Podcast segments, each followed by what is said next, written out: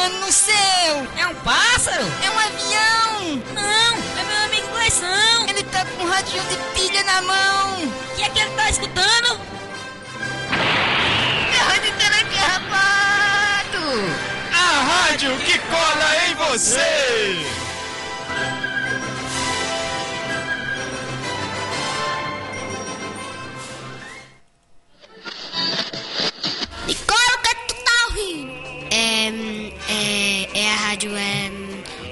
Jamie?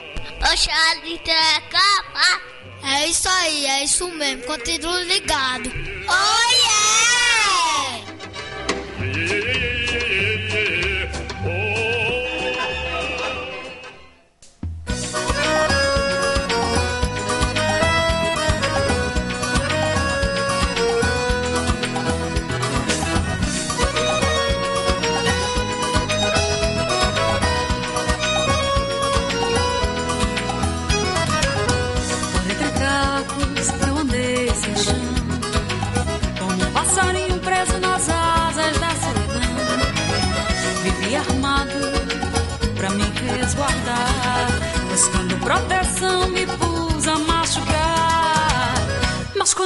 você chegou perto ah, Meu coração se rendeu, não deu pra errar Era tarde demais.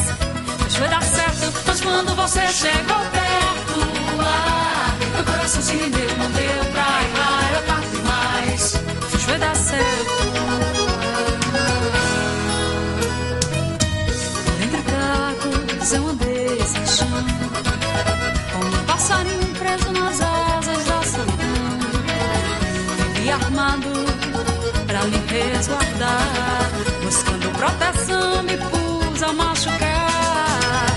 Mas quando você chegou perto ah, Meu coração se rendeu, não deu pra errar tarde demais Mas foi dar certo Mas quando você chegou perto ah, Meu coração se rendeu, não deu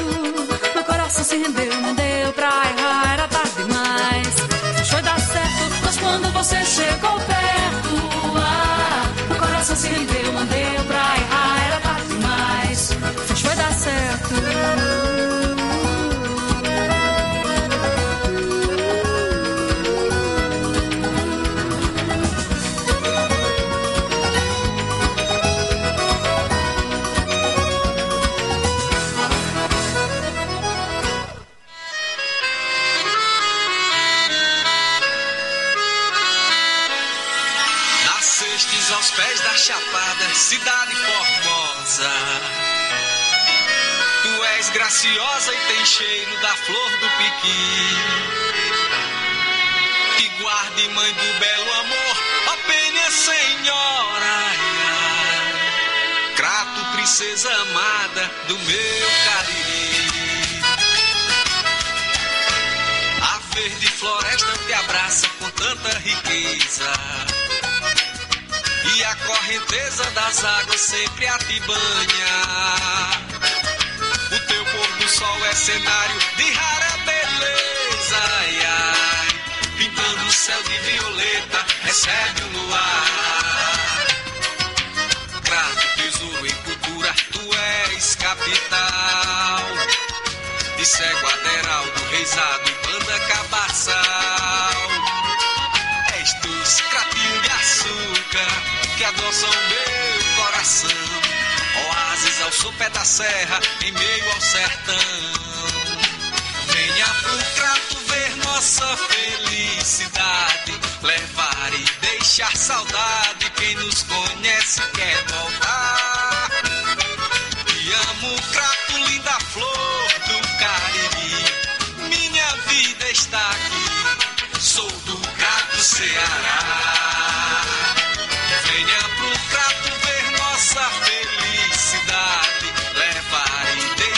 Saudade. Quem nos conhece quer voltar. E amo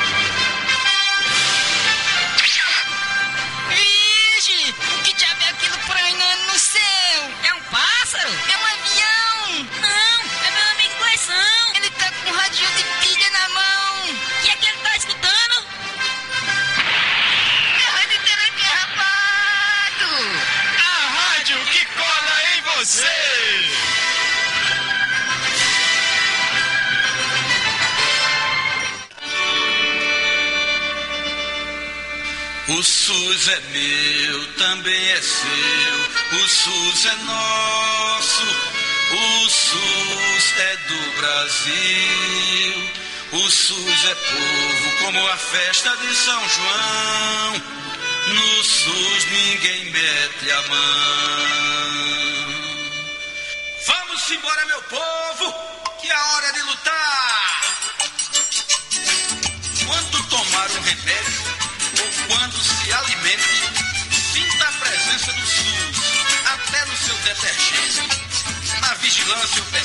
No controle da Anvisa, na vacina e a produção do nosso medicamento, SUS é quase 100% saúde e educação.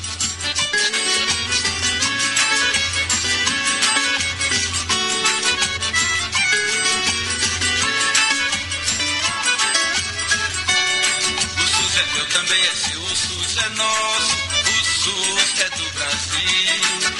O SUS é povo como a festa de São João, no SUS ninguém mete a mão. O SUS é povo como festa de São João. No SUS ninguém mete a mão. No SUS ninguém mete a mão. O SUS está presente em nossa vida, de tantas formas que você nem imagina. No dia a dia do idoso e da idosa, homem, mulher, menino, menina. Prevenção, na promoção da saúde. Tá no remédio, cuidando do coração. No SUS ninguém mete a mão. Tá no remédio cuidando do coração. No SUS ninguém mete a mão.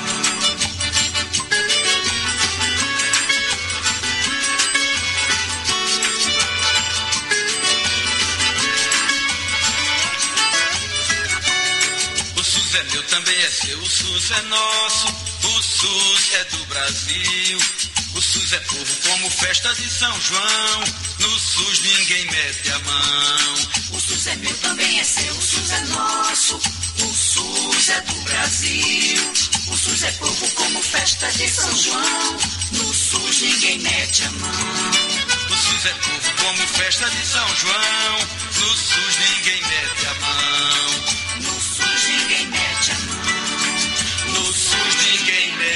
Mete a mão. Oi, Sara. Oi, Isabelle. Vai começar o programa Minuto Mais Saúde, da Rádio Literária Carrapato. Eu vou ficar ligadinha aí.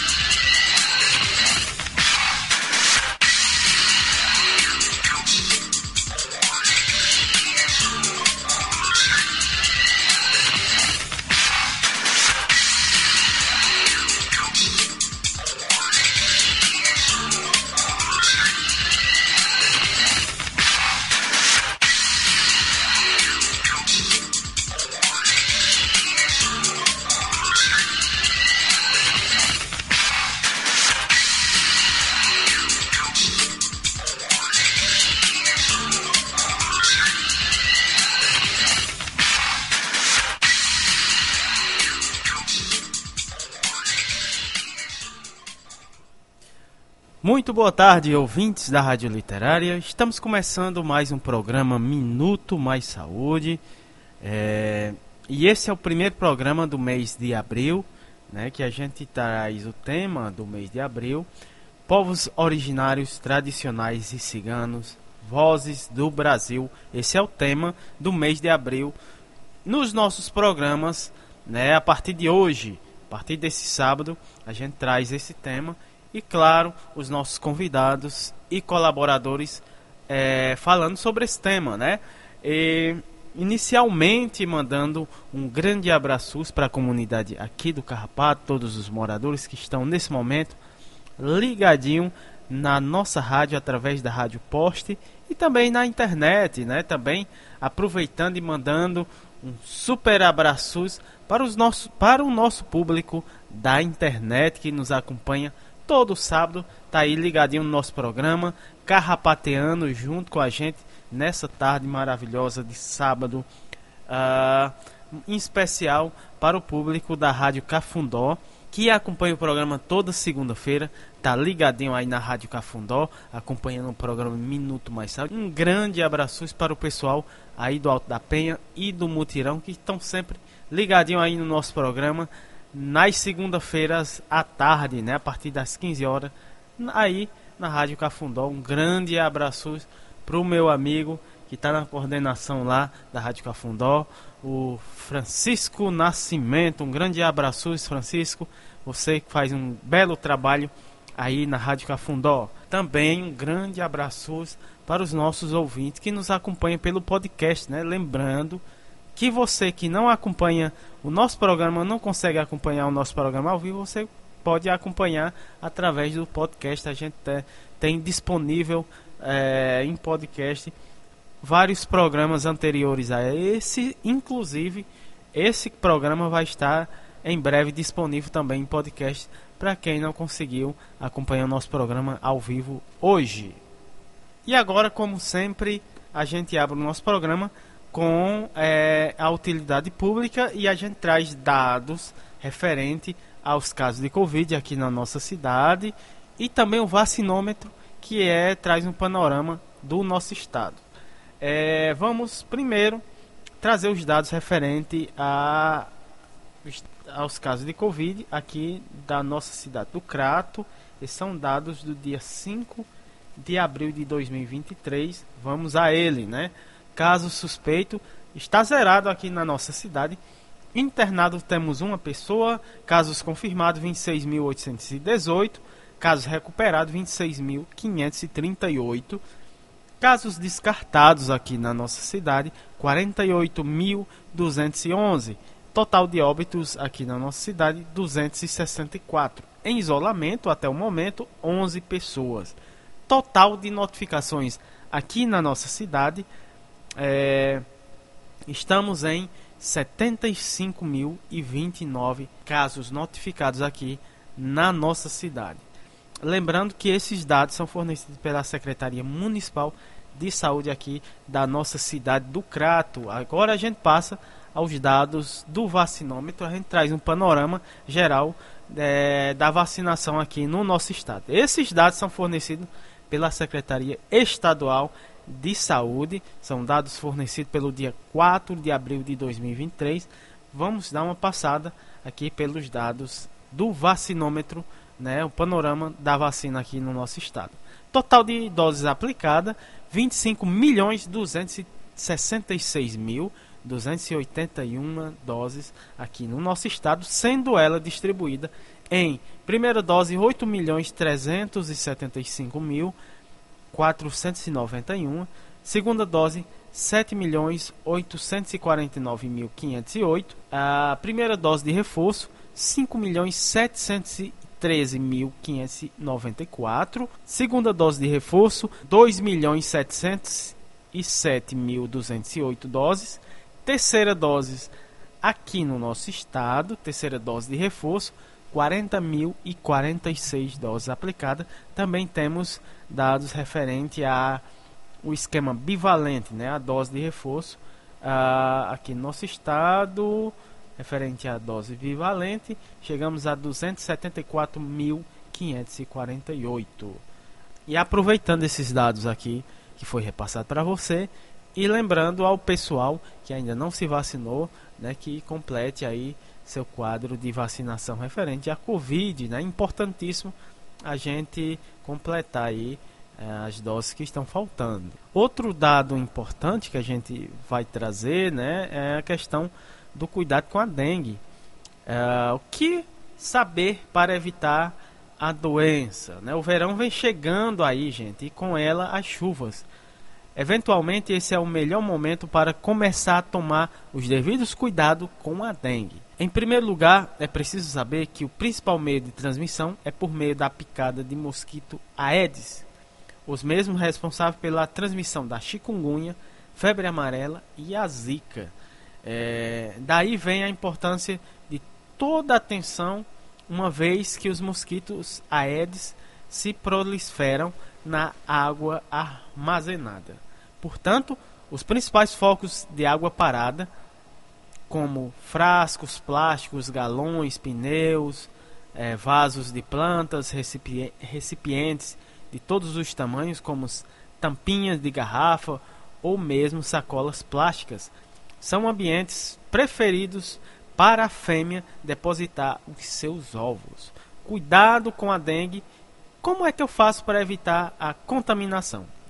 Antes de mais nada, os primeiros cuidados que devemos para reduzir os locais de proliferação do mosquito evitar dengue e evitar dengue são tampa, tampar lixeiras, tampar tonéis e, a, e caixa d'água, manter as calhas sempre limpas, limpar os ralos e colocar telas, deixar garrafas e recipientes com bocas para baixo, preencher os pratos e vasos de plantas com areia, manter lonas para materiais de construção e piscinas sempre esticados para não acumular água. E quais são as causas da dengue?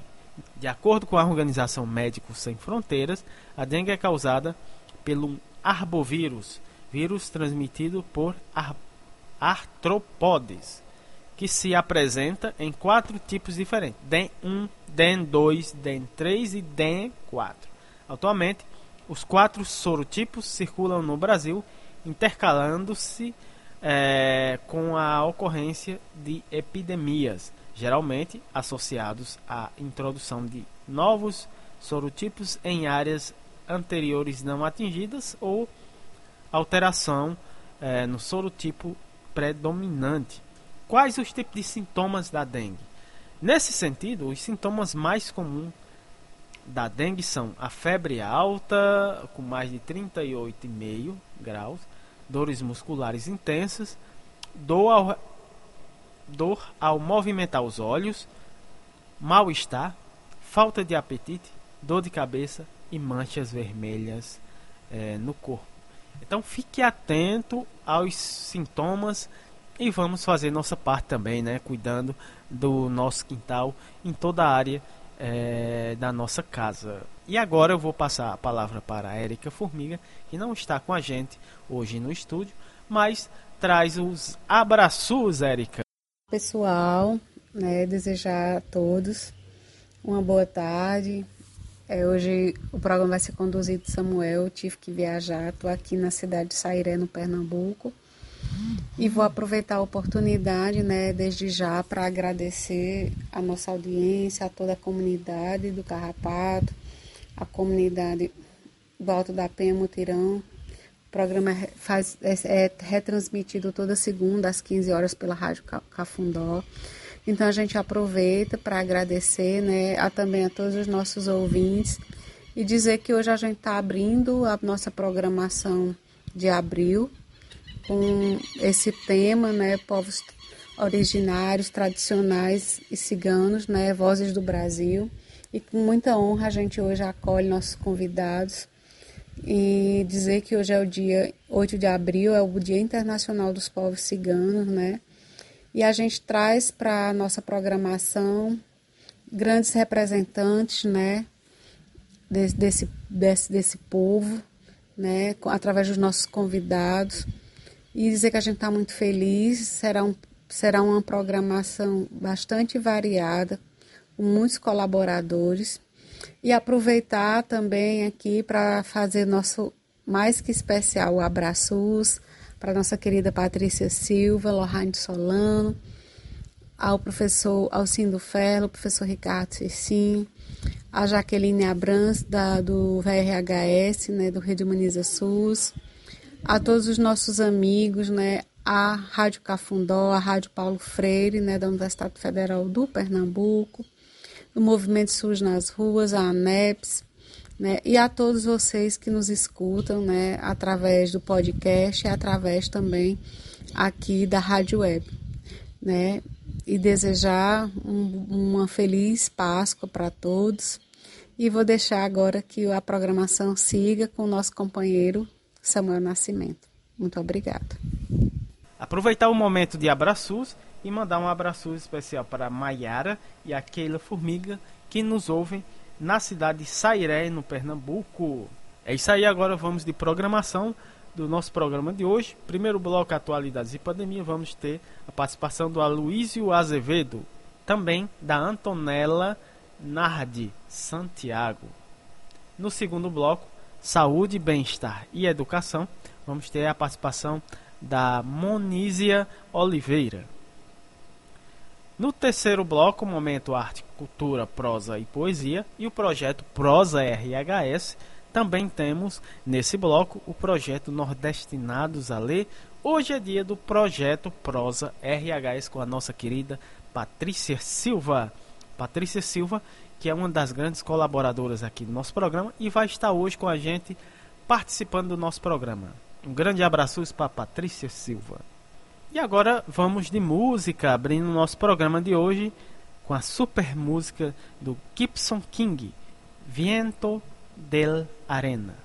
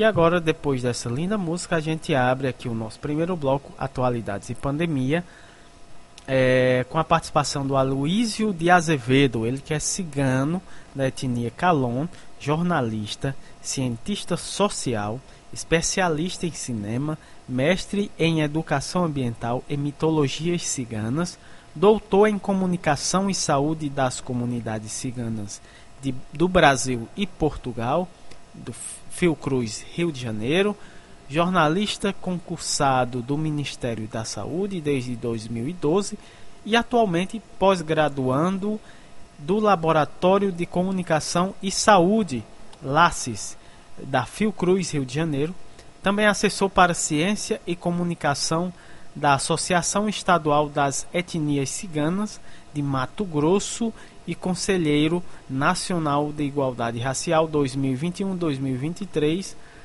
representando os povos ciganos. Ele fala lá da cidade de Cuiabá, no Mato Grosso. Ele traz o tema hoje, que é Dia Internacional dos Povos Ciganos, ele traz esse tema aqui no nosso programa, comemoração e resistência. Então, boa noite, bom dia, boa tarde, já que é uma rádio online, né, uma rádio comunitária que também é online, que as pessoas podem ter acesso a qualquer hora. É interessante a gente cumprimentar dessa forma. E eu sou a Luiz de Azevedo, sou cigano da etnia Calon e também ativista, artista da Associação Estadual das Etnias Ciganas de Mato Grosso. E vou falar um pouquinho aqui sobre o Dia Internacional dos Ciganos, que é comemorado a 8 de abril desde 1990. Essa data ela foi escolhida em, na cidade de Serok, na Polônia, em 1990, no quarto Congresso Mundial Romani. E por quê? Qual é o motivo da escolha do dia 2 de abril, do dia 8 de abril? É, nessa data começou o primeiro Congresso Mundial Romani, com a presença de aproximadamente 14 representantes de 14 países, todos da Europa, nenhum da América ou de fora da Europa, e ocorreu nas proximidades de Londres, na Inglaterra. Então, devido a isso, a ter começado esse primeiro congresso no dia 8 de abril de 1971, no primeiro Congresso Mundial Romani, é que se escolheu essa data em 1990, no quarto Congresso Mundial Romani na Polônia. Bom, no primeiro congresso, é, esse primeiro congresso, ele praticamente inaugurou o movimento social cigano internacional, né? É, fundou, por exemplo, a União Romani Internacional, escolheu-se na ocasião, em 1971, neste primeiro congresso, o hino dos povos ciganos, que é o Jelen Jelen, e também foi escolhida a bandeira, então, essa data ela é mais conhecida na Europa, ela não é tanto conhecida por ciganos brasileiros. Mas esta é a origem da data. Queria falar um pouco, aproveitando a data, sobre a presença dos povos ciganos no Brasil e sobre um pouquinho da nossa história para que as pessoas conheçam, né? Já que é um, já que nós somos povos invisibilizados, né, ao longo da história, a gente sofreu o processo de silenciamento tanto em Portugal quanto no Brasil. E, aliás, os povos ciganos, historicamente, sofreram perseguições e políticas colonialistas, racistas e persecutórias em todos os países da Europa. E foi dessa forma que a gente chegou aqui no Brasil, degredados de Portugal, durante quase 300 anos, durante toda a colonização portuguesa.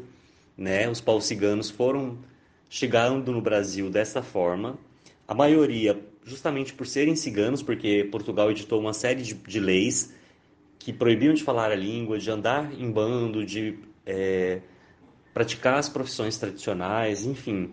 Em síntese, proibia de ser cigano. E, a, e as penas iam do degredo, alguns nas galés, e assim começamos a chegar. O a primeiro registro escrito de ciganos no Brasil é de 1574, né? mas a gente não tem, é importante que se esclareça que nós ciganos, nós somos troncos étnicos. É, ser cigano é ter sangue cigano, é ter uma origem étnica e biológica cigana. Né? As pessoas confundem muito com é, se ser cigano com uma religião, mas nós não somos religião, ou com estilo de vida, mas que também nós não. Não é que nós não tenhamos um estilo de vida ou nós não tenhamos religiões, mas nós não somos uma religião e nem somos um estilo de vida, nós somos grupos e troncos étnicos. É bom que isso fique bem, fique bem esclarecido. E somos troncos e grupos étnicos que, se chegamos do, da Europa, não tivemos origem na Europa, né? Aliás, a origem dos povos ciganos é um mistério. A, a memória oral dos grupos ciganos brasileiros remetem a uma possível origem indiana. Né? Os ciganos teriam saído da Índia e migrado até a Europa, chegando lá por início do século 1000, por aí. Em Portugal, especificamente, o primeiro registro é de 1400. E a, a, a, a ciência, é, através de uma pesquisa linguística, é, e também, mais recentemente, por meio de algumas análises de amostras genéticas, tem comprovado, ou pelo menos uma passagem, dos povos ciganos da Índia. E o fato é que, desde que chegaram na Europa, por volta do século 1000, é, foram tratados de forma muito preconceituosa, né? E foi construído um imaginário social racista, estereotipado, preconceituoso, que é, atravessou o Atlântico e chegou ao Brasil. Né? Aqui no país também foram editadas inúmeras leis, da mesma forma com que Portugal, aqui chegando, já, já se estabelecia dessa forma. E o interessante dizer que isso ocorreu aqui no Brasil até muito recentemente. As coisas começaram a mudar apenas a partir da redemocratização do país, com a Constituição Federal de 1988, que começaram a surgir, né, a, a Constituição ela acolhe todas as diversidades étnicas, e dentro de, desse contexto começou a surgir também um movimento social cigano brasileiro. Começaram a surgir associações ciganas, né? É, nós começamos a nos organizar historicamente. Nós fugimos do Estado e a partir da redemocratização do país nós começamos a ter esse diálogo com o Estado. E esse diálogo, é, efetivamente, é, a partir de 2006, nós tivemos a primeira política afirmativa que foi justamente criando uma data que foi o Dia Nacional do Cigano, editado por um decreto do, do presidente Lula, e esse é a ser comemorado todo 24 de maio, em homenagem a Santa Sara Cali, que foi escolhida essa data, que também se comemora no mesmo dia.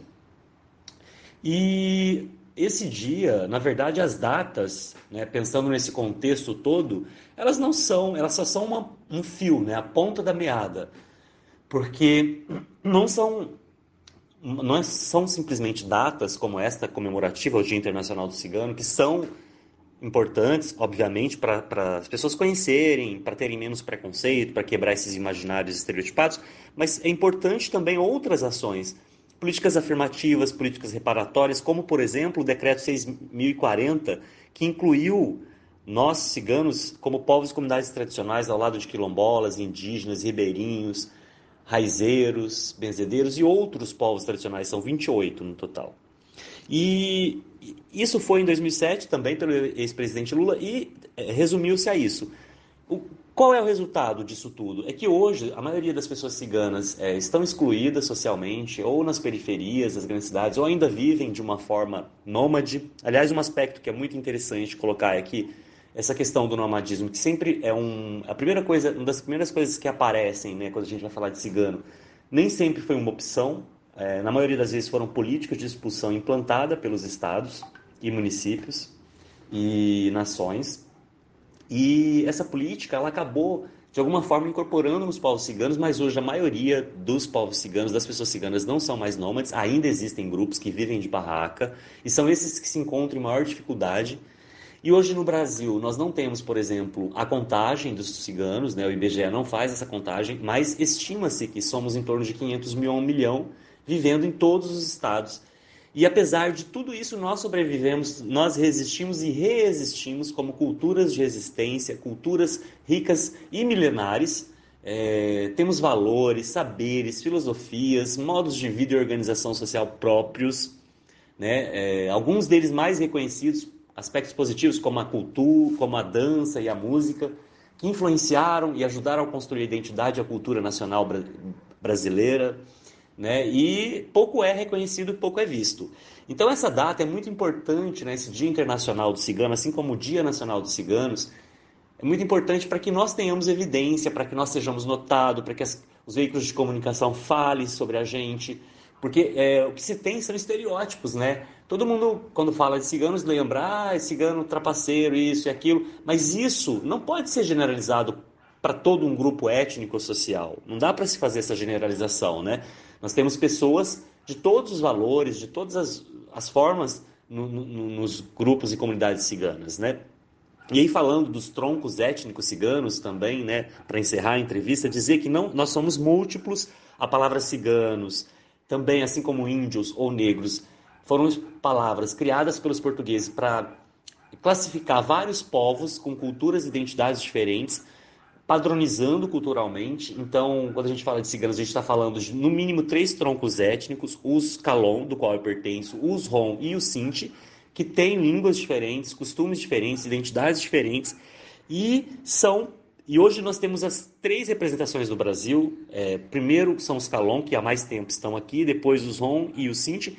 Então, você ouvinte que está me ouvindo nesse momento, você pode de repente ter um vizinho cigano, alguma pessoa do seu trabalho cigano, uma né, cigana. Então, é, se abra para ouvir, para entender, para compreender o diferente. É, e assim eu encerro a minha entrevista agradecendo mais uma vez essa oportunidade, né? E falando para todos, os, é, agradecendo a, enferme, a, a Érica, que é enfermeira, e o Samuel, que fazem esse projeto tão maravilhoso de comunicação popular em saúde, comunicação popular. E é isso, gente. É, espero ter aberto os horizontes. Quando vocês verem é, uma família, uma barraca de ciganos, um acampamento cigano, vejam com outro olhar, se aproximem, acolham e vamos dialogar e fortalecer os diferentes, né? Porque é a inclusão social e a cidadania para todos. Boa tarde, boa noite. Um prazer falar com vocês. Até mais. A gente agradece a participação e a importante fala do Aloísio de Azevedo, trazendo o tema Dia Internacional dos Povos Ciganos, comemoração e resistência aqui no nosso programa. E agora a fala da Antonella Narra de Santiago, ela que é cigana do grupo Calon, bacharel em História pela Universidade Federal de Viçosa. Ela fala da cidade de Dom Silvério, em Minas Gerais. Ela traz o tema Desmistificação da Identidade Cigana. Seja bem-vinda aqui ao nosso programa. Muito boa tarde, Antonella.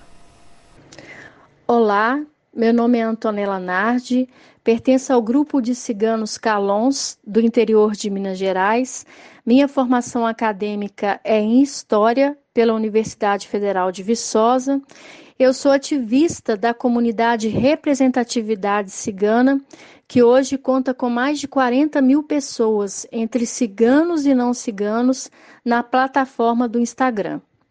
Bom, é, falar sobre um povo que exclui a escrita como apoio à lembrança de sua cultura torna-se um grande desafio para os estudiosos, pois as histórias e crenças a respeito das origens ciganas são as mais variadas possíveis, além de serem marcadas por fantasias.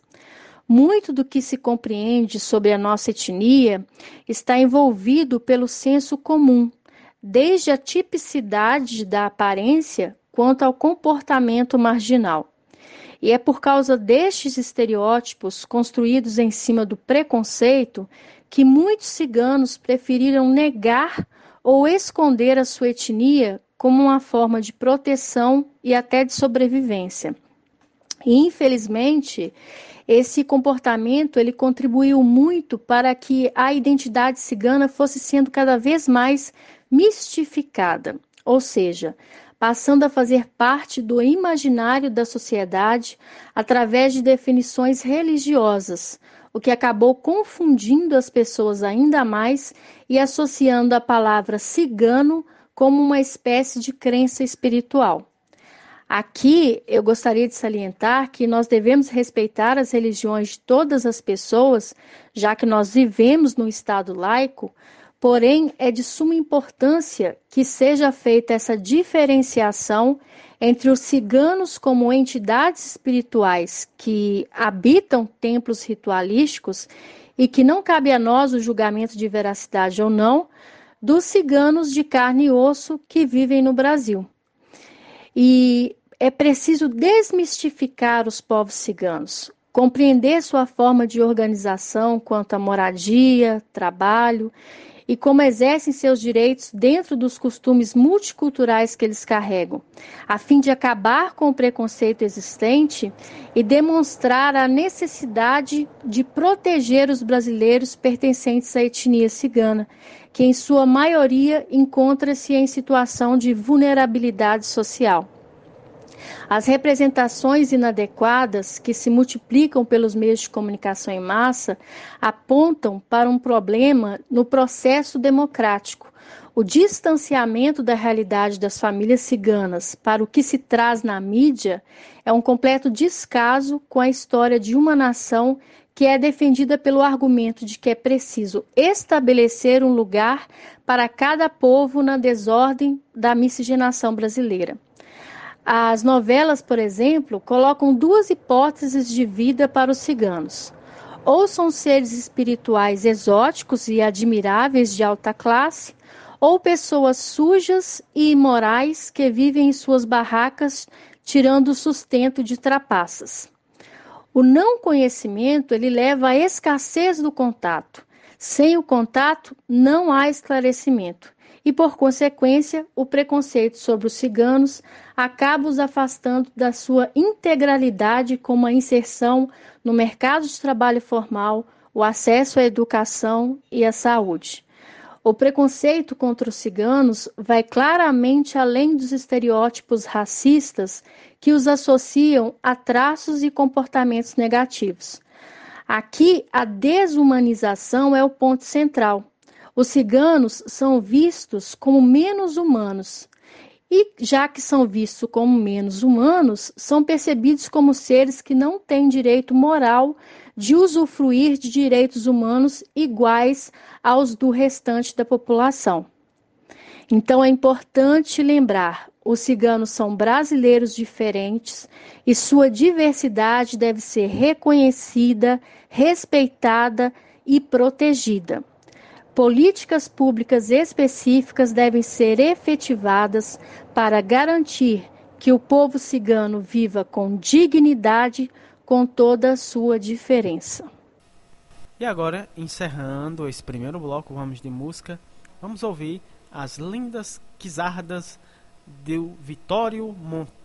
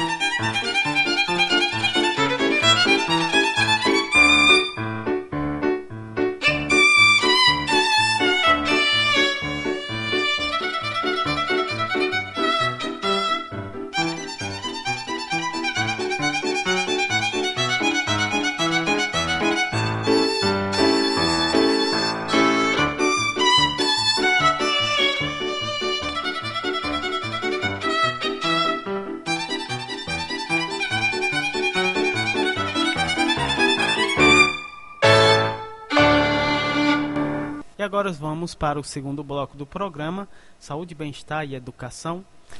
E abrindo esse segundo bloco, a gente traz a fala da Monísia Oliveira, ela que é enfermeira, mestra em saúde da família e comunidade, funcionária pública do município de Milagres, aqui no Ceará, está como articuladora municipal da residência multiprofissional em saúde da família e comunidade pela Escola de Saúde Pública do Estado do Ceará. Ela fala da cidade de Milagres e ela traz o tema As potencialidades da residência integrada em saúde como potencial ferramenta de promoção à saúde.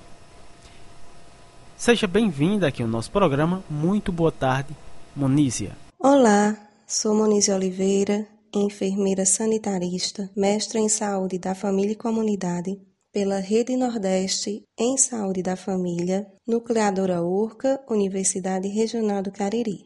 Sou servidora pública de Milagres e articuladora municipal do Programa de Residência Multiprofissional em Saúde da Escola de Saúde Pública do Ceará. No momento, a ênfase da residência em Milagres é a de saúde da família e comunidade. Presente no município desde 2018, e atualmente cursam as turmas 9 e 10, com a presença de 16 residentes, com a atuação nas áreas de enfermagem, fisioterapia, nutrição, odontologia, psicologia, educação física, serviço social e farmácia. Falando um pouco com vocês acerca das potencialidades das residências em saúde, vê-se que estas estão imbuídas em potencialidades de via de mão dupla, onde o município possibilita a formação de profissionais em saúde capazes de atuar nas estratégias de saúde da família e em espaços da atenção primária à saúde. Em contrapartida, a grande possibilidade de contribuições dos residentes para a melhoria dos processos locais de trabalho em saúde, ampliando a capacidade resolutiva da equipe de atenção primária, promovendo o avanço do trabalho em equipe, assim como o fortalecimento da mudança no modelo de atenção à saúde ao qual queremos, propiciando a valorização e realização de práticas de promoção à saúde. A imersão dos residentes nos cenários de prática da atenção primária à saúde, assim como nos serviços das, das redes de atenção à saúde articulados e atuando com a utilização de metodologias ativas nesses espaços de processos formativos, promovem o exercício da autonomia dos educandos, além de trocas de saberes entre profissionais e promoção da literacia em saúde nas práticas educativas com a população. Há, de fato, uma transformação das práticas tradicionais em saúde no processo de trabalho realizado com os residentes. A busca pela valorização das ações de promoção em saúde são destacadas nos cenários de prática em Milagres, Ceará. A exemplo dessas atividades, podemos citar o Gesta RIS, que consiste no grupo de residência em uma estratégia de saúde da família na zona rural. Ocorre de maneira semanal com a equipe multiprofissional da residência. O grupão de pessoas para ações de promoção à saúde, onde o público-alvo são pessoas portadoras de hipertensão, de diabetes, de transtornos mentais. E as ações realizadas ocorrem de maneira interprofissional, com metodologias ativas, favorecendo assim espaços de transformação. Além da realização de um grupo de adolescentes em uma escola municipal. Esse grupo ocorre de maneira quinzenal e os temas trabalhados no momento emergem das necessidades dos próprios adolescentes. Então, trabalha-se em vários momentos, em vários espaços, é, além de atividades em salas de espera, consultas compartilhadas, valorizando a clínica ampliada e a autonomia do sujeito. São realizadas também pelos residentes ações de participação popular, é, onde eles atuam em momentos com é, em momentos com conselhos de saúde e também nas conferências de saúde, além de participar de trabalhos de produção técnico-científica, fortalecendo assim a ciência no SUS. Participam de eventos científicos, de produção de manuscritos para periódicos, dentre outras atividades. Atuam de maneira também intersetorial, procurando muitas vezes a articulação para a resolução de algumas situações, problemas. Neste momento, é, dou-me o direito de descrever o nome dos autores de tantas ações desenvolvidas no cotidiano da saúde de Milagres. São eles Juliana, Samile, Irineu, Emanuela, Ingrid, Lázaro, Ítalo, Áquila, Genésia, Iago, Beatriz, Laura, Viviane, Alisson e João Mateus. É, destaco também a importância da ação dos supervisores de campo, Priscília e Sâmia, além da atuação dos preceptores de núcleo, que os acompanham nas atividades formativas e nos espaços locais de produção de saúde. Além disso, Destaco também a, o incentivo e a valorização do secretário municipal da Saúde, Jean Carlo, que fornece todo o apoio necessário para o fortalecimento das ações de integração entre a residência e os serviços de saúde do município. Desde já, um grande abraço a todos, a todos os ouvintes e ensejo que os espaços formativos, os espaços de educação e transformação do SUS sejam sempre destacados, é, conversados e dialogados entre várias pessoas, pois o SUS é construído por muitas mãos. Abraços e até mais. Agradecendo a participação da Munízia Oliveira, que trouxe o tema Potencialidades da Residência Integrada em Saúde como potencial ferramenta de promoção à saúde. Encerrando o segundo bloco, a gente traz a música da Ranine, Arábia Violin and Dance Show.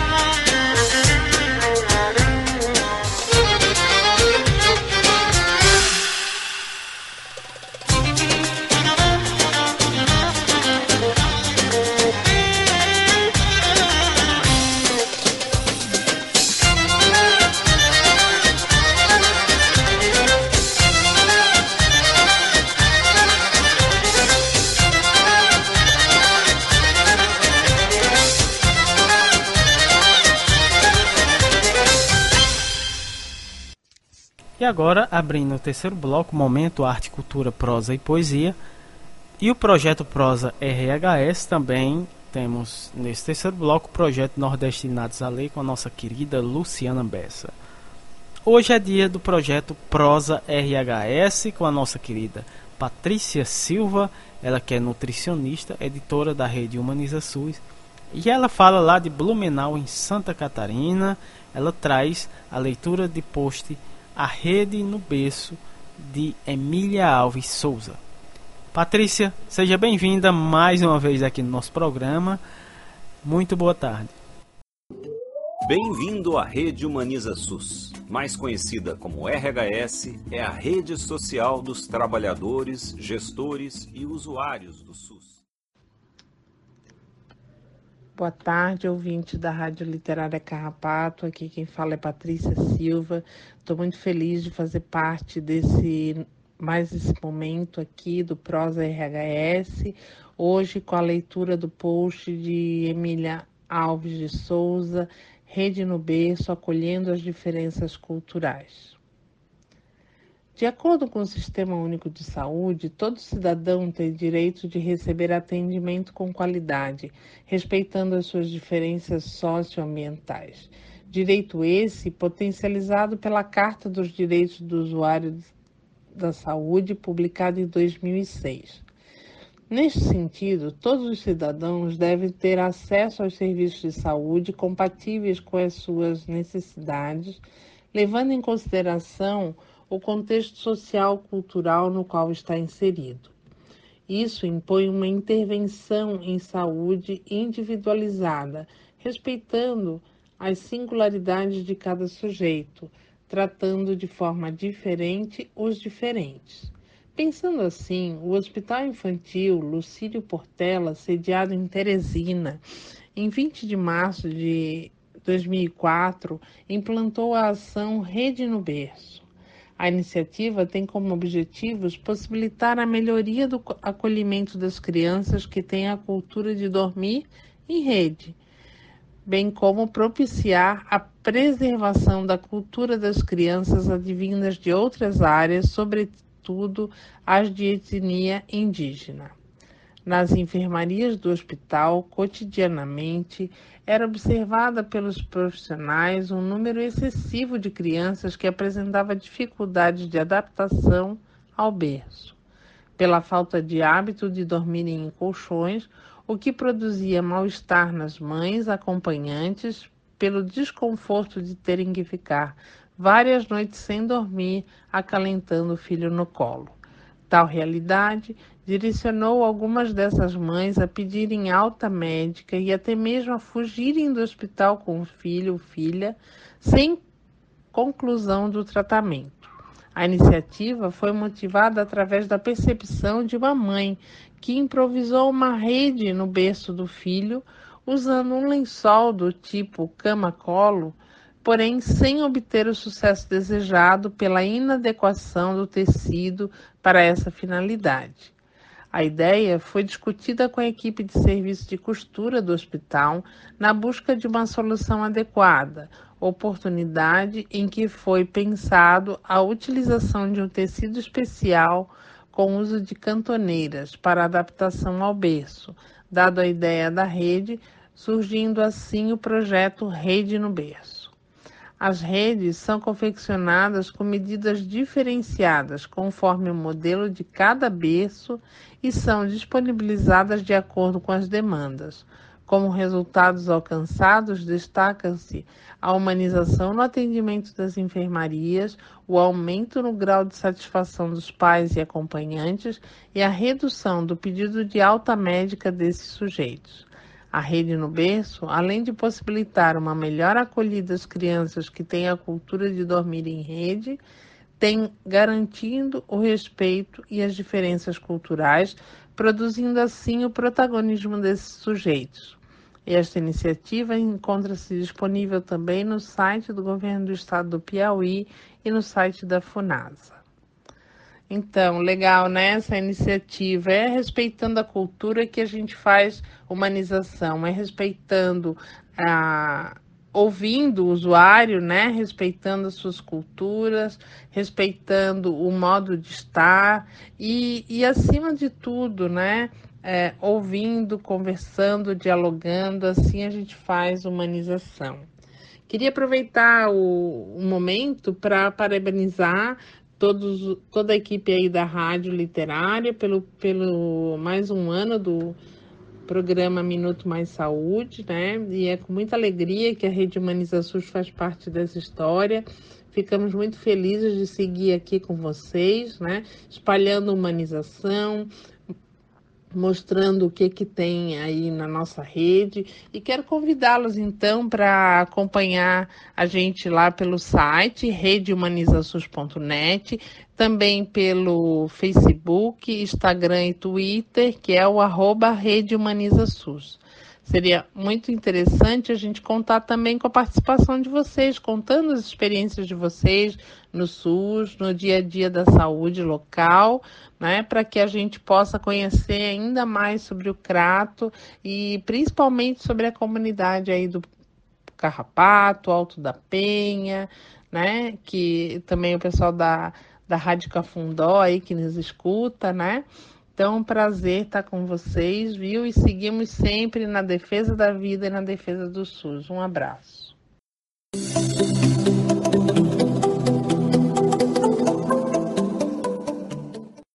E o nosso programa está chegando ao fim, né? Agradecendo a todos e todas que esteve acompanhando o nosso programa de hoje, em especial a toda a comunidade aqui do Carrapato que esteve na escuta do nosso programa através das caixinhas e o público da Rádio Cafundó que nos acompanha, né, que e o público da Rádio Cafundó que nos acompanha através e o público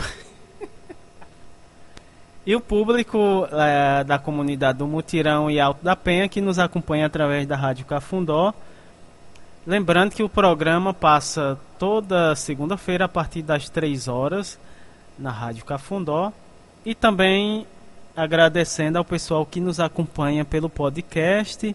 Lembrando você queira, você perdeu essa, esse programa de hoje, você pode acompanhar esse programa que vai estar disponível em podcast nas plataformas de podcast. Uh, deixa eu ver.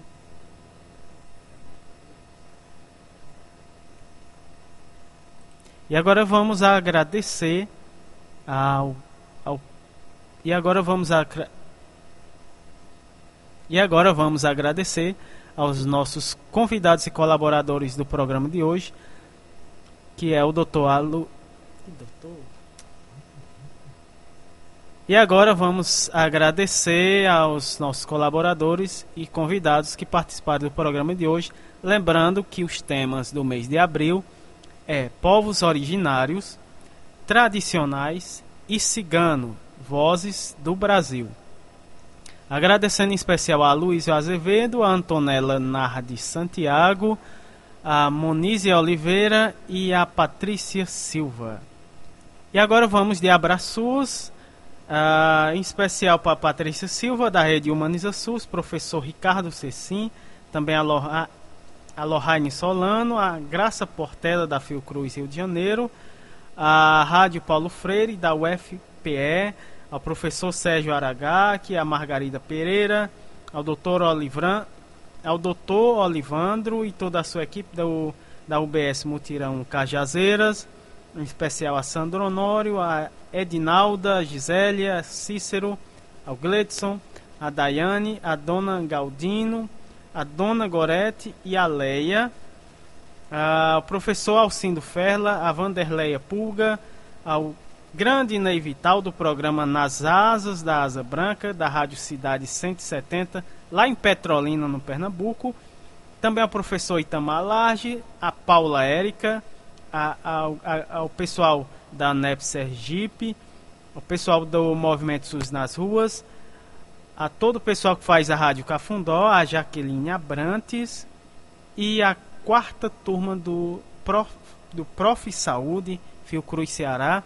Também aproveitando, mandando um abraço para Maiara e a Keila Formiga, que estão na escuta do nosso programa lá na cidade de Sairé, no Pernambuco. Um grande abraço para todos e até o próximo sábado com mais um programa Minuto Mais Saúde. E agora a gente fica com a música Alé de Maria. E agora a gente fica com a música A Reza do Fogo do grupo Alé de Maria.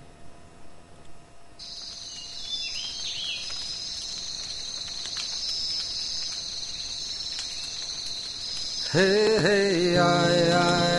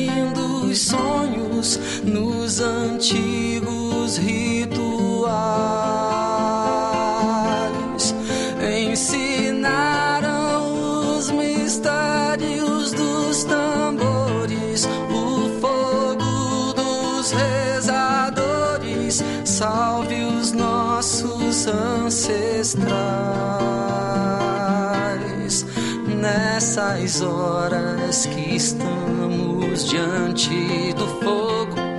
Deus convoca tudo e todos num momento de oração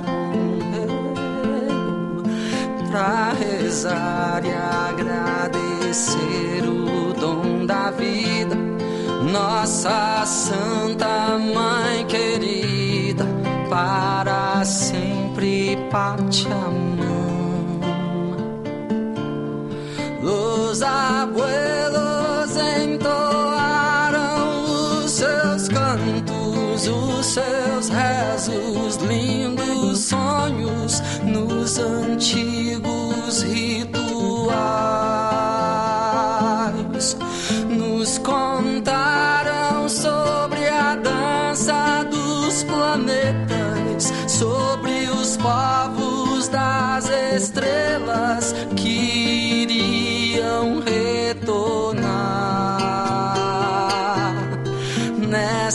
Nessas horas que estamos diante do fogo.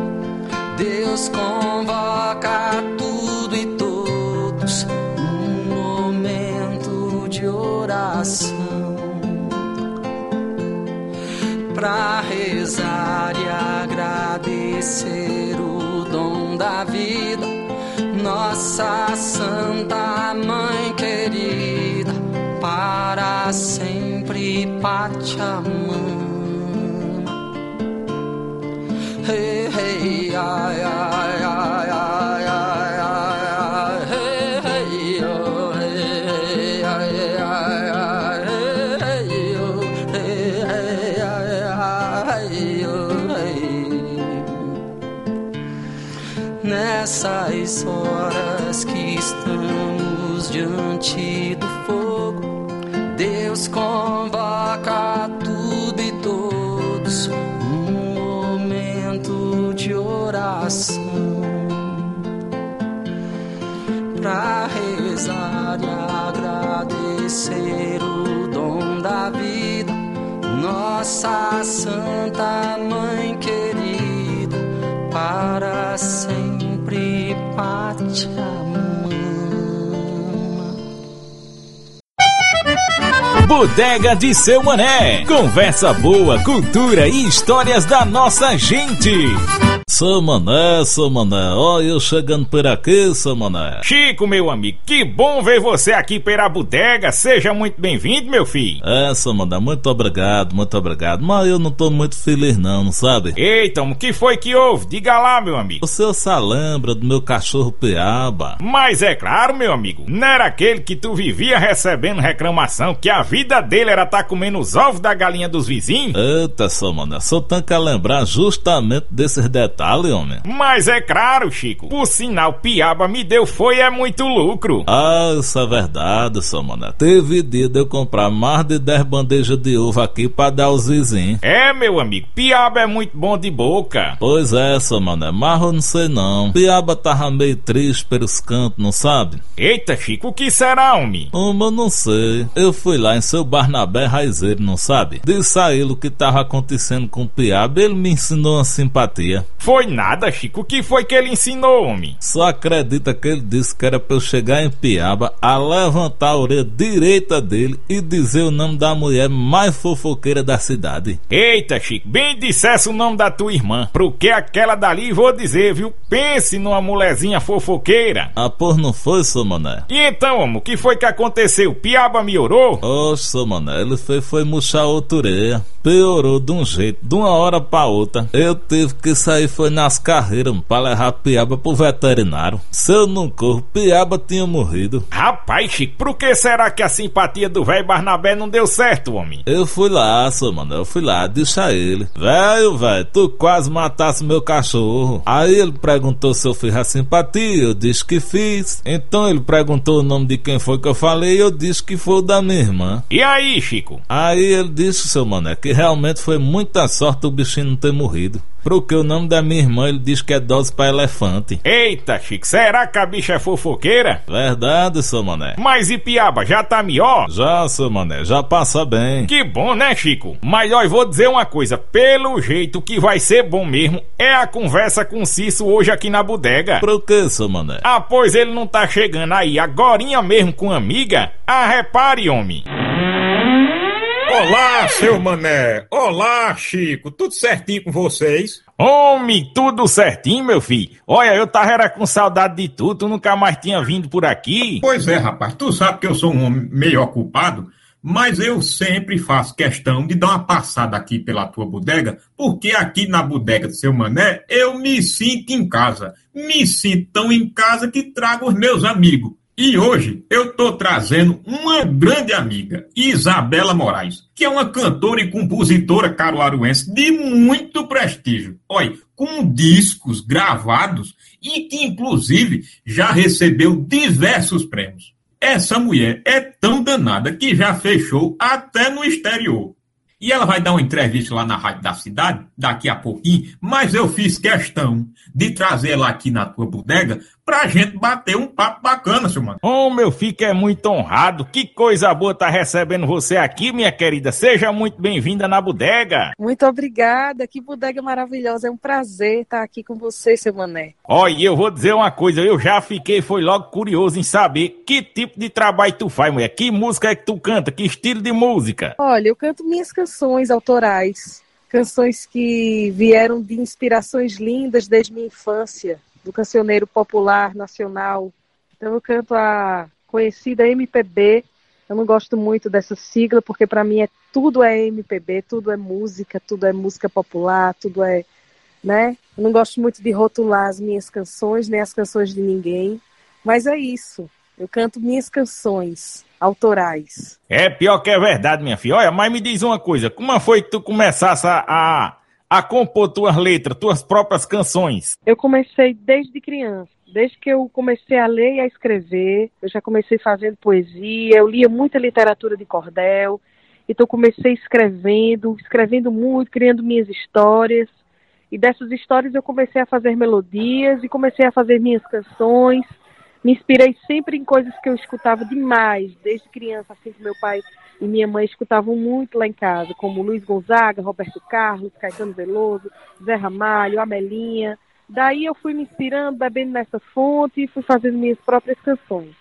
Mas, ô, ô, minha amiga Isabela Moraes, e quando foi assim que tu decidiu virar cantora, hein?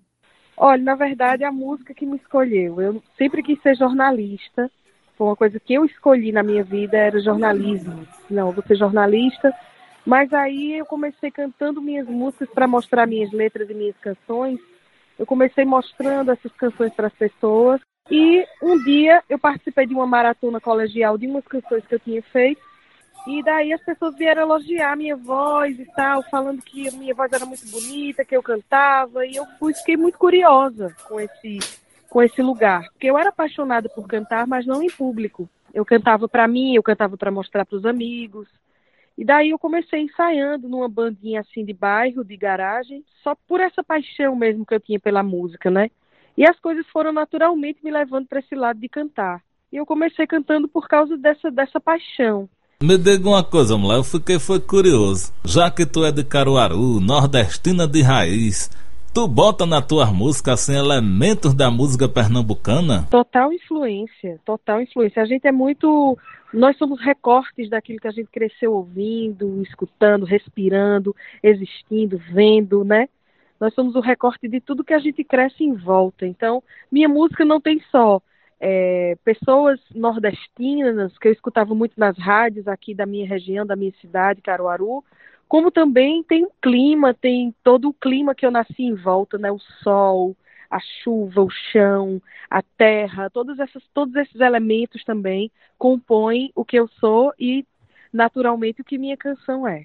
Inclusive, meus amigos, tem uma novidade muito bacana, muito bacana mesmo, que é o novo trabalho, o novo disco de Isabela, chamado Estamos Vivos, lançado pela gravadora Deck Discos, em maio de, de, de 2020. Olha, esse disco é uma maravilha, viu? É muito bom. E está disponível no YouTube. Não é, Isabela? Aproveita aí e fala um pouquinho pra gente sobre esse trabalho. O trabalho Estamos Vivos é um trabalho que eu tenho muito prazer de falar sobre ele e muita felicidade. São canções que já me acompanhavam ao longo do tempo em shows ao vivo, que eu fazia muito. E essas canções criaram uma, uma grande intimidade. Eu criei uma grande intimidade com essas canções, com esses arranjos e não só está no YouTube, como em todas as plataformas digitais.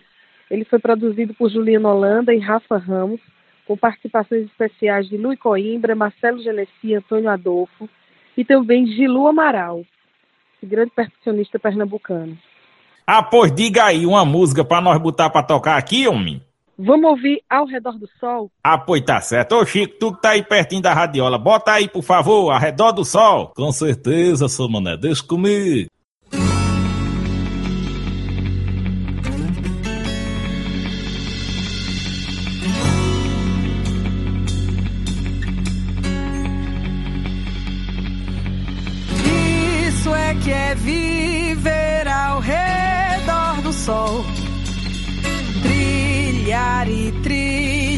E não se perder. Isso é que é brincar com a luz do arrebol. Brilhar e brilhar e não se esquecer. Isso é que é viver ao redor do sol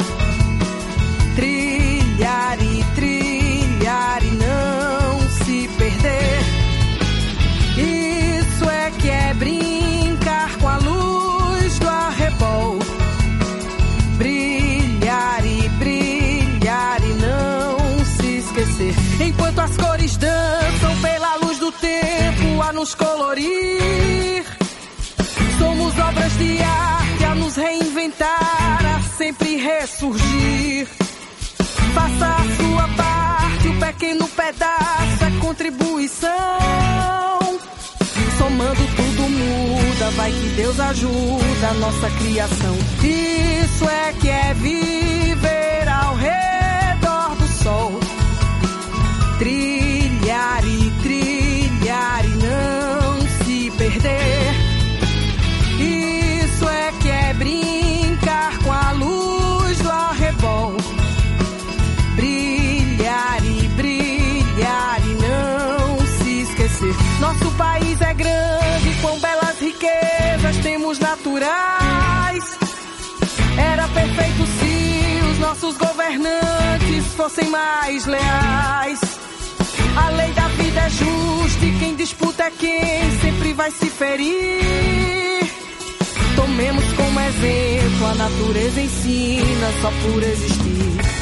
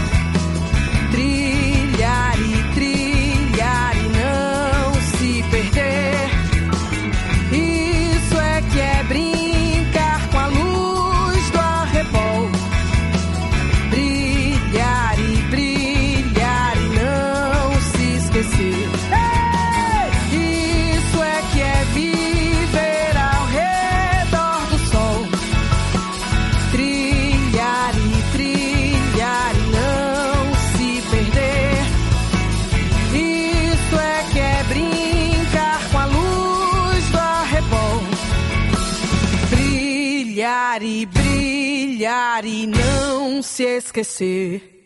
Ô, música bonita, menina. É, é só tua composição dessa música? Isso, só minha, essa música. Eita, Cissa, a cada dia que passa tu se supera mais e mais, homem. Cada vez que tu vem, traz um artista diferente aqui pra bodega. Que coisa boa. Muito obrigado. Homem, que é isso, seu mané? Eu que fico agradecido por o senhor sempre receber eu e meus convidados com tanto carinho. Olha, tua bodega já é maravilhosa e hoje tá ainda mais maravilhosa com a presença de Isabela Moraes, essa cantora caruaruense tão talentosa. Com certeza, meu amigo Cício do Por. Muito obrigado. Por nada, meu amigo. Olha, Isabela, me diga uma coisa. Como foi que tu tomasse gosto pela música, assim, e entrasse nessa vida de cantora profissional mesmo? Olha, vou te dizer, eu comecei escrevendo desde criança, né? Eu fui me apaixonando, fui fazendo minhas próprias composições e fui me apaixonando pelo processo de poder cantar as minhas músicas, mesmo quando eu mostrava assim só para os meus amigos e para minha família. E essa paixão foi crescendo muito forte dentro de mim. E eu fui levando isso muito a sério, até que recebi um convite para cantar profissionalmente e fui, fui passo a passo participando de, todo, de todos esses processos.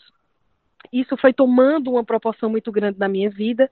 Eu tinha o jornalismo como prioridade para mim, que eu queria ser jornalista, mas a música me tomou por completo essa paixão e eu escolhi realmente a música como minha profissão, por conta de toda essa de todo esse espaço que a música é, tomou, né, dentro de mim.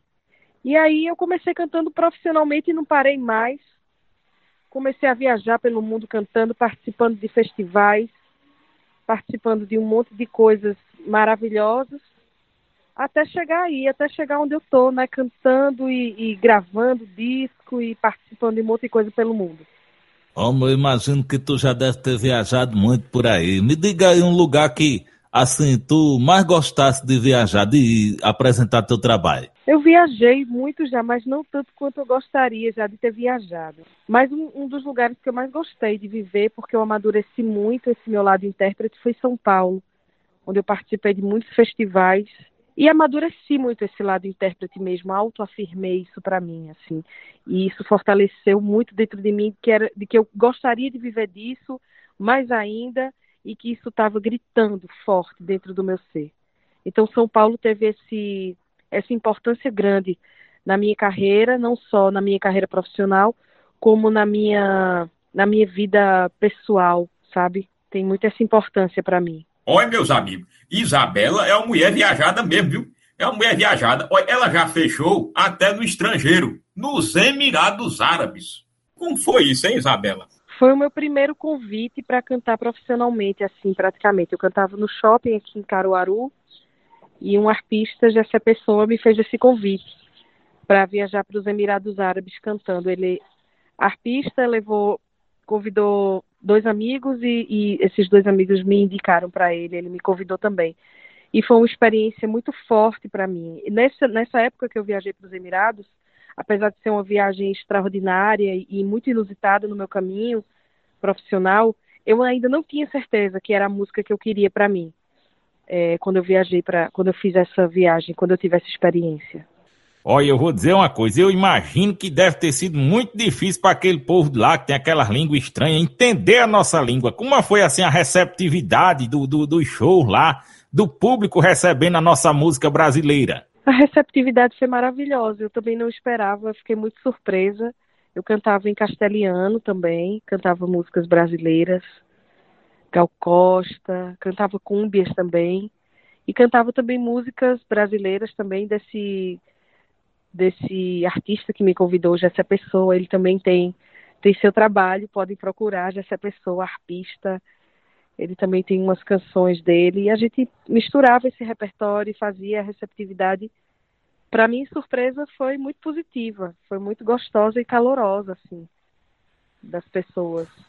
Tinha muito brasileiro lá, porque assim, a maioria dos cantores quando sai para cantar fora do país assim, geralmente vai para esses países mais longe, geralmente canta para as colônias de brasileiro. Foi teu caso, mais ou menos? Olha, eu não vi muitos brasileiros não. Tinha um, um na época que eu fui assim, pouquíssimos brasileiros, na verdade. Pouquíssimos mesmo, contado a dedo assim. Tinham muitas pessoas, tinham muitos árabes, indianos, muitos russos, mas as pessoas não só entendiam árabe lá, não. As pessoas falam muito inglês, todo mundo se comunica em inglês lá, né? Então, mesmo que eles não tivessem entendido muito o que a gente estava cantando, eles são apaixonados pela música brasileira, pelo que eu percebi. Porque no hotel que eu estava hospedada lá, tocava música brasileira no saguão, tocava música brasileira no restaurante quando a gente estava almoçando, muita bossa nova tocava lá. E a gente cantava bossa também nos, nos nossos shows. Então, a música brasileira tem essa coisa, né? Tem essa paixão. Envolve as pessoas. Graças a Deus. Que bom que isso acontece. Ô Isabela, eu sei que todo artista é assim, é meio inquieto, sempre está pensando em coisa nova, né? gosta de, de, de pensar em novos trabalhos. E, e, você, você tem novos planos para o futuro? Tenho, com certeza. Já estou pensando no meu próximo disco. Embora que o Estamos Vivos eu ainda não trabalhei da forma como eu gostaria de ter trabalhado ele, mas a gente já está pensando no próximo disco já. Porque isso, isso é o que acontece, né? A mente do artista ela é muito efervescente, muito inquieta. Eu já faço uma música, quando eu acabo de fazer, eu já estou pensando na próxima. Isso é, é o processo natural que acontece. Olha, eu imagino, minha filha, que você você deve ser muito feliz na sua carreira musical, porque a música brasileira ela é muito linda, muito bonita, e principalmente quando ela tem origens no Nordeste. É, a música nordestina tem uma força, tem uma beleza, tem uma identidade incrível mesmo. Eu sou apaixonada pela música nordestina, ela me inspira, ela me, ela me eleva. Porque tem essa força, né? Tem essa força da história do povo nordestino, que é um povo que eu admiro muito um povo trabalhador, um povo cheio de saúde, de força, de energia, de muita luz. Olha, meus amigos, a conversa tá boa, mas a gente tem que ir embora, porque eu vou levar a Isabela Moraes lá na rádio da nossa cidade. E eu tenho certeza que o povo daqui vai adorar a música dela. Rapaz, olha, eu só tenho que agradecer a você, Isabela, por ter vindo aqui na minha bodega. Muito obrigado pela sua visita e quero dizer que a bodega está sempre de portas abertas para quando você quiser voltar, minha filha. Tá certo, mano. Muito obrigada pelo papo, muito obrigada por se interessar pela história por trás do meu trabalho, pela história das minhas canções, por gostar do meu trabalho. Cício, muito obrigada por ter me trazido aqui na bodega. Eu sou uma pessoa que eu adoro bodegas. Então, quem tiver suas bodegas, pode me convidar, porque eu tô lá. Homem, por nada, olha, foi um prazer, foi uma alegria maior do mundo. A gente é que agradece a presença de uma pessoa tão talentosa, tão gentil e educada feito você. Eita, que coisa boa! Eu fico muito feliz, muito feliz. Muito obrigado mesmo, viu? Obrigado demais. Um beijo para todo mundo que estiver escutando esse papo gostoso da gente. Tchau, Cício. Volte sempre, meu filho. Tchau, meus amigos. E até a próxima. Eita, que eu vou lhe dizer uma coisa, seu mané. Eu gostei foi demais dessa Isabela Moraes. Chico, a mulher canta muito mesmo. Pense numa mulher pra cantar. Seu mané, bota aí pra modo nós ouvir outra música dessa menina. Vou colocar agora aqui, Chico. Deixa comigo. O nome da música que nós vamos ouvir aqui agora na radiola é Você Distante, que tá também aqui nesse disco. Estamos vivos. Vamos embora.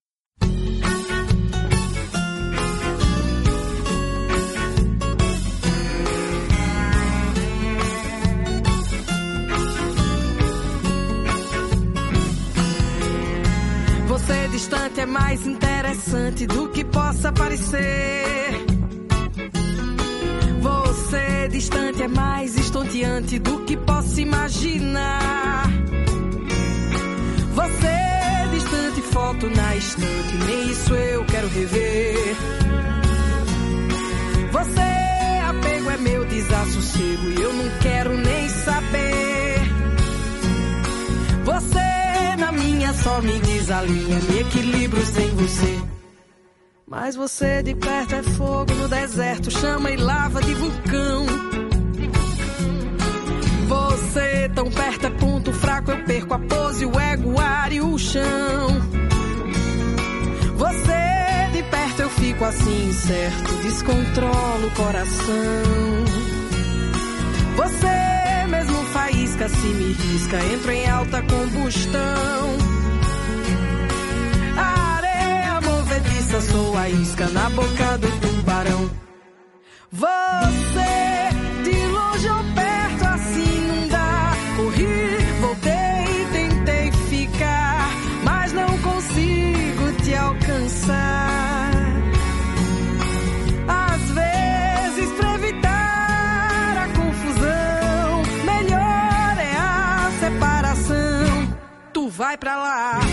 que eu vou pra cá.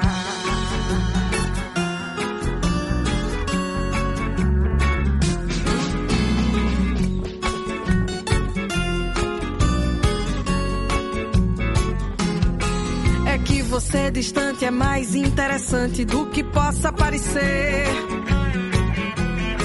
Você distante é mais estonteante do que possa imaginar. Você distante, foto na estante, nem isso eu quero rever. Você apego é meu desassossego e eu não quero nem saber. Você na minha só me desalinha, me equilibro sem você. É que você de perto é fogo no deserto, chama e lava de vulcão. Cão! Você tão perto é fraco, eu perco a pose, o ego, o ar e o chão. Você de perto eu fico assim incerto, amolece o coração. Você mesmo faísca se me risca, entro em alta combustão. A areia movediça, sou a isca na boca do tubarão. Você de longe ou perto assim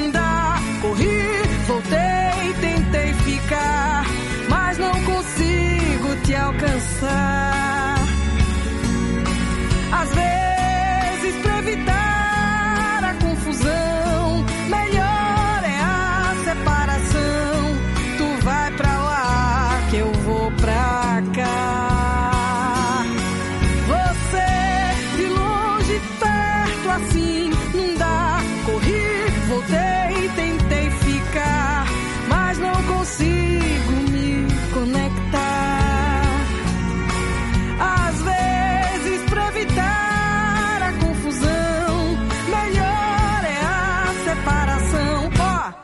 Vai pra lá, que eu vou pra cá.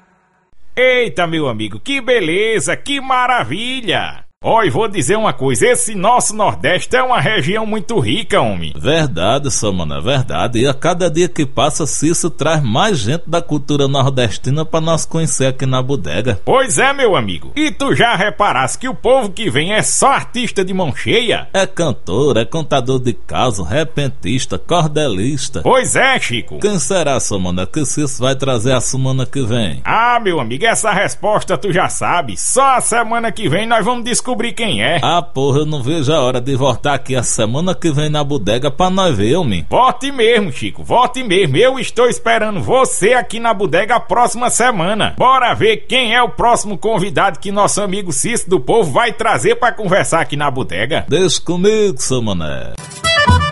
A Bodega de Seu Mané foi criada, roteirizada e interpretada pelos alunos Will Teixeira e Kennedy Lacerda. Edição de áudio de Will Teixeira. Produção das entrevistas de Eberton Martins e Karina Barros. Supervisão de roteiro e orientação, professora Ivana Fechini. Uma produção da Rádio Paulo Freire, a rádio escola da UFPE.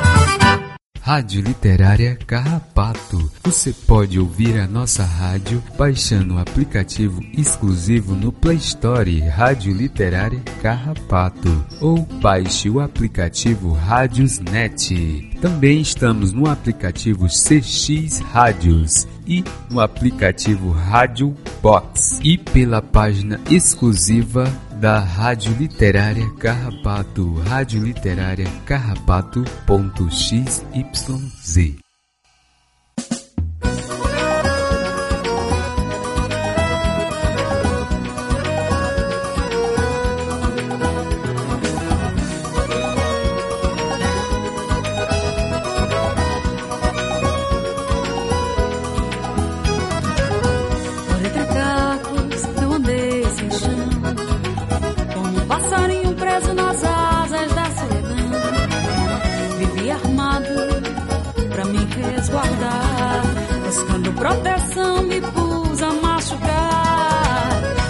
quando você chegou perto, ah, meu coração se rendeu, deu pra errar, era tarde demais. Mas foi dar certo, mas quando você chegou perto, ah, meu coração se rendeu, deu pra errar, era tarde demais. Mas foi dar certo.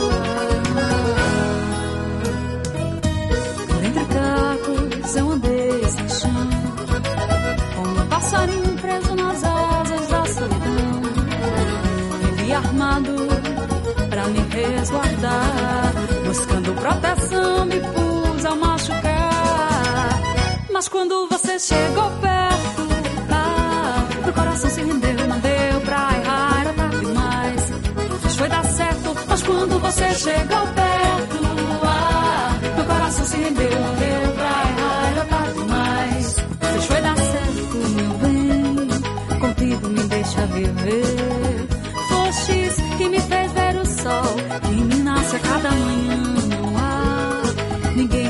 dizer que haja amor maior que esse que emana do teu ser. Mas quando você chegou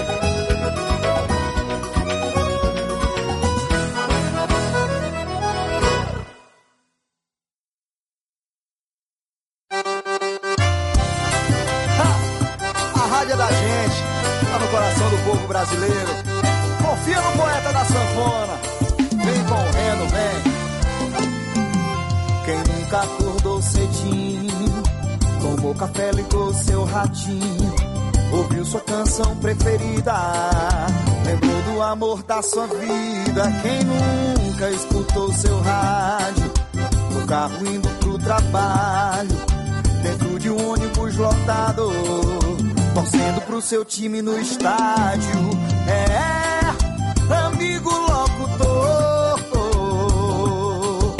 A rádio no Brasil é mais que um caso de amor. A rádio é da gente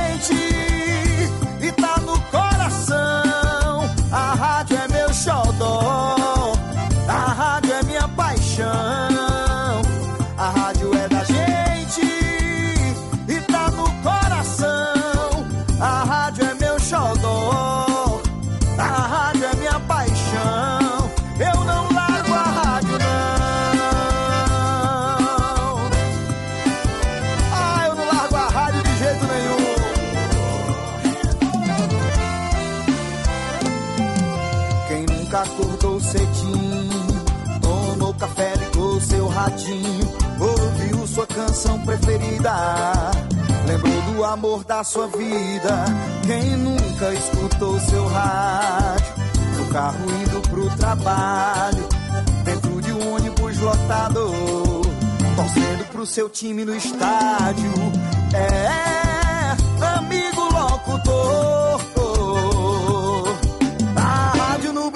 mais que um caso de amor. A rádio é da gente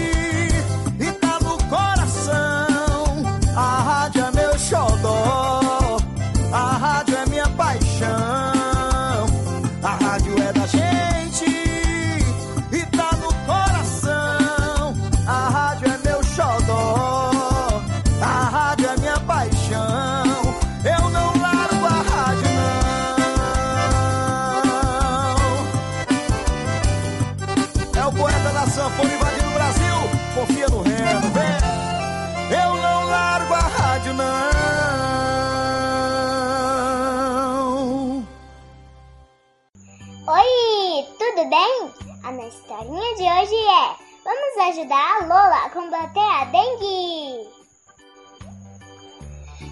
Cuidados com a dengue. Em uma cidade chamada Alegria morava Lula, uma menina que gostava de se divertir, pois sua cidade era muito bonita, limpa e bem organizada. Um belo dia, ela acordou e ouviu um barulho. Olhou na janela e viu pessoas chegando de mudança. A menina ficou feliz em ter vizinhos novos. Outro dia, brincando na rua, notou algo estranho. O novo vizinho estava sujando a cidade. Onde passava, jogava lixo no chão. E para completar, deixou pneus velhos no quintal e lixo jogado para todo lado. De repente, começou a chover. A menina correu para casa. Ao chegar em casa, contou para a mãe tudo o que viu. Neste momento, ela nem se deu conta que um mosquito estava lhe dando uma picada. E lá contou à mãe. E sua mãe respondeu: Lola, que triste! E ficou horrorizada, visto que todas as pessoas daquela cidade tinham consciência de manter tudo sempre limpo e organizado. No outro dia, aconteceu algo inesperado. Lola acordou indisposta. A menina começou a sentir algo estranho e chamou sua mãe. Disse: Mamãe, estou com dores no meu corpo e muito frio. Meus olhos estão ardendo. A mamãe olhou a menina e disse assustada: Você está ardendo em febre. Vamos para o hospital. Pegou o carro rapidamente e seguiu para o hospital. Chegando no hospital, o médico examinou e logo suspeitou o que Lola tinha. Então, contou à mãe que Lola deve ter sido picada por um mosquito. Está com sintomas de dengue. A mãe ficou assustada e disse: Poxa, nunca pensei que este mosquito apareceria aqui. Nossa cidade é tão limpa. O médico respondeu: Alguém deve estar deixando o quintal sujo e água parada. Agora, cuide de Lola. Coloque para beber muita água. Mas, doutor, me explique mais sobre a dengue. Quais são os sintomas e como contraímos essa doença? A transmissão acontece pela picada da fêmea do mosquito Aedes aegypti, que pode ingerir o vírus ao picar uma pessoa infectada. Depois do período de incubação, esse vírus pode ser transmitido para outras pessoas que foram picadas pelo mesmo inseto. O vírus da dengue não é transmissível de uma pessoa para outra, a não ser em caso de transmissão. A dengue pode variar desde uma doença assintomática, ou seja, sem manifestação de sintomas, até quadros graves com hemorragia e choque podendo causar morte. Normalmente, o primeiro sintoma da dengue é a febre alta, 39 a 40 graus, de início repentino, que geralmente dura de 2 a 7 dias, acompanhada de dor de cabeça, dores no corpo, articulações, prostração, fraqueza, dor atrás dos olhos e erupções cutâneas. Também é comum ocorrerem náuseas e vômitos, que resultam em perda de peso. A mãe ficou assustada. Chegando em casa, foi logo avisar seus vizinhos para olhar seus quintais, se continuam limpos e sem água parada. Lola ficou de repouso até ficar boa e seguiu tudo o que o médico mandou. Quando já se sentia bem, Lola e a mãe foi até a casa do vizinho e avisou o dano que a sua atitude estava causando para a cidade e ofereceu para ajudar a limpar tudo. Então, recolheram todo o lixo do quintal, derramaram água parada, tiraram os pneus do quintal e guardaram. E os vizinhos reconheceram que estavam agindo de uma forma errada. Então, a cidade voltou a ser limpa e organizada. Nunca mais ouviram falar de dengue. Faça agora você, como as pessoas da cidade Alegria. Cuide do seu quintal, não deixe água parada, mantenha-se sempre limpo. Chegamos ao fim de mais uma historinha! Se você gostou, deixe seu like, inscreva-se no canal e até os próximos vídeos! Bye bye!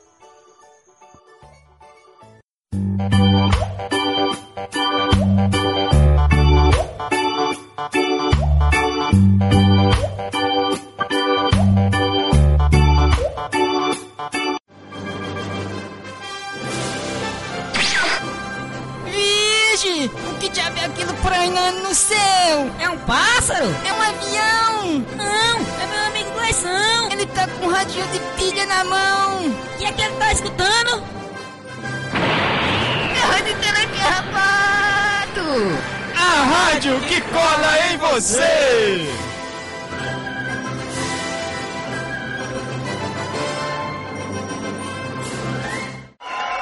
Obrigado pela presença.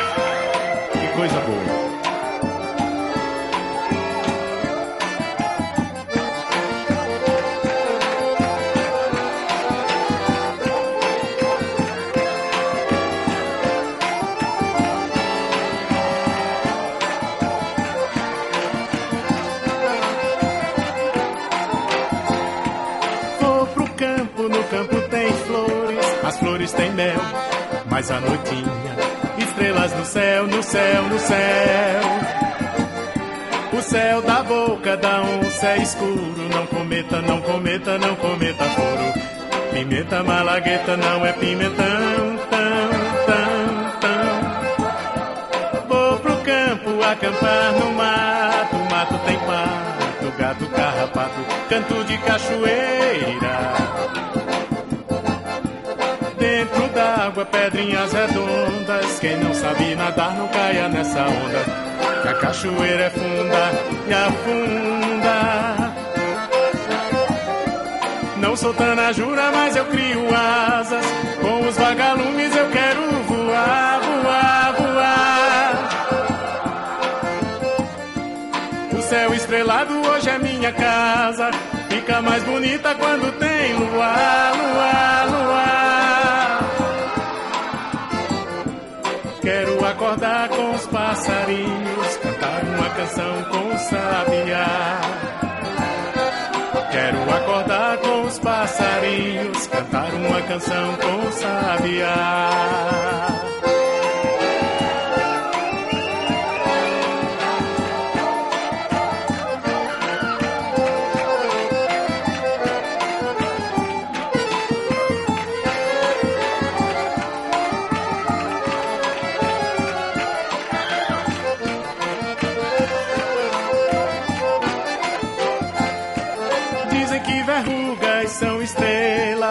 Gente aponta, que a gente conta antes de dormir, dormir, dormir.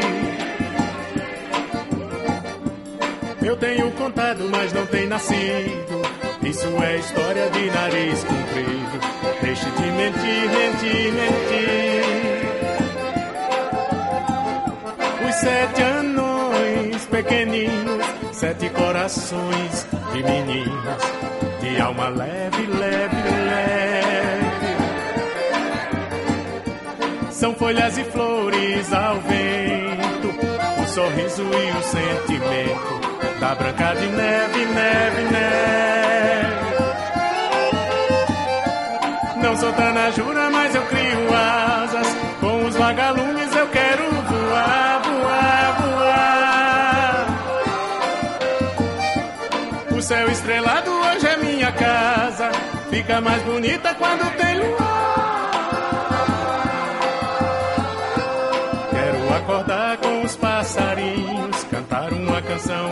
Sabiá.